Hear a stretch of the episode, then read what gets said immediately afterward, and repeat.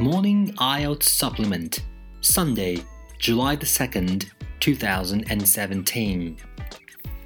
Scientific research needs an overhaul. The current incentive structure often leads to dead end studies, but there are ways to fix the problem. Earlier this year, a series of papers in The Lancet reported that 85% of the $265 billion spent each year on medical research is wasted. This is not because of fraud, although it is true that retractions are on the rise.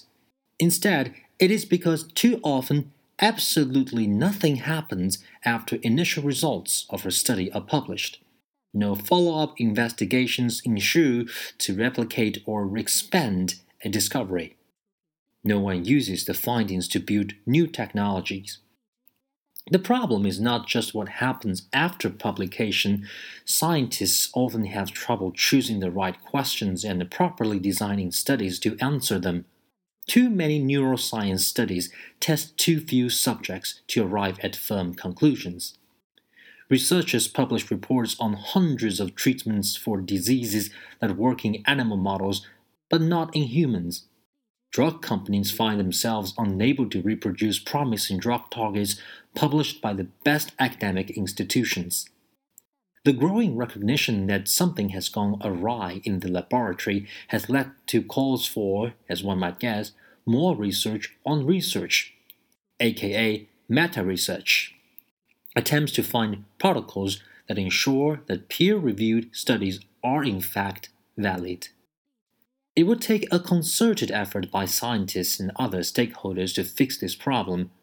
We need to identify and correct system level flaws that too often lead us astray.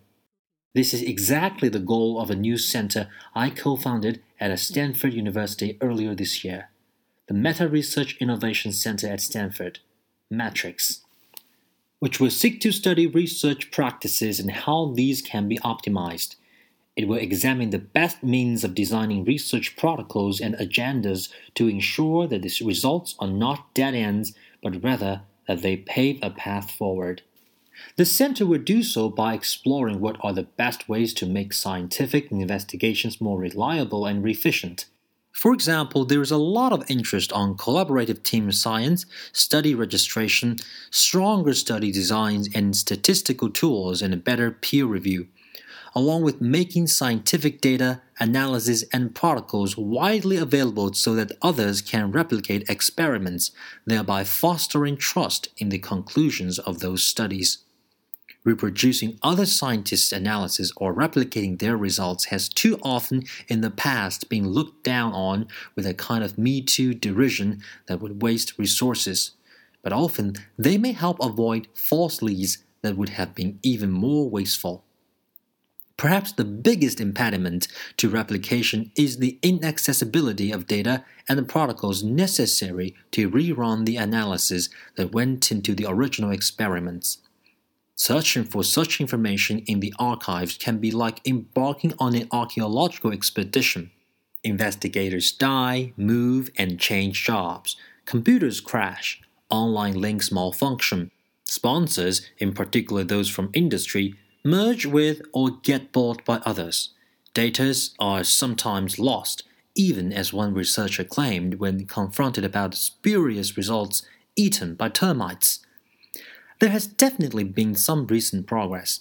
An increasing number of journals, including Nature and Science, have adopted measures such as checklists for study design and reporting while improving statistical review and encouraging access to data and protocols. Scientific American is part of Nature Publishing Group.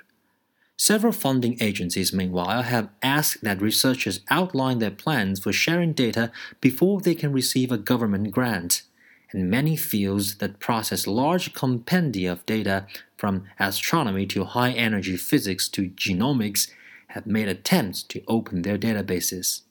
But it would take much more to achieve a lasting culture change.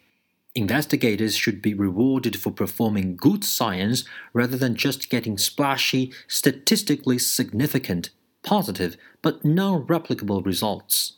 Revising the prevailing incentive structure may require change on the part of journals, funders, universities, and other research institutions. Metrics will work with other researchers to identify and encourage the best research practices, ensuring that well established statistical principles and other methods endorsed by all researchers but too often ignored in practice are widely adopted.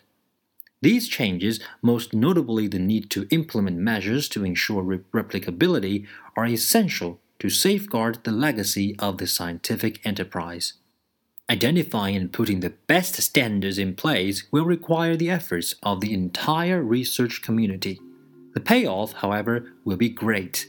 Science will be able to provide the greatest intellectual rewards for investigators, and its replicable successes will provide the greatest possible benefit for humanity.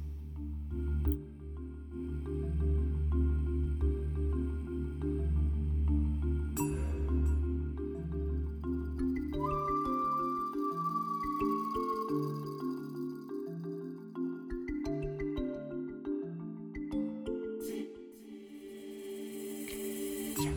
Чао.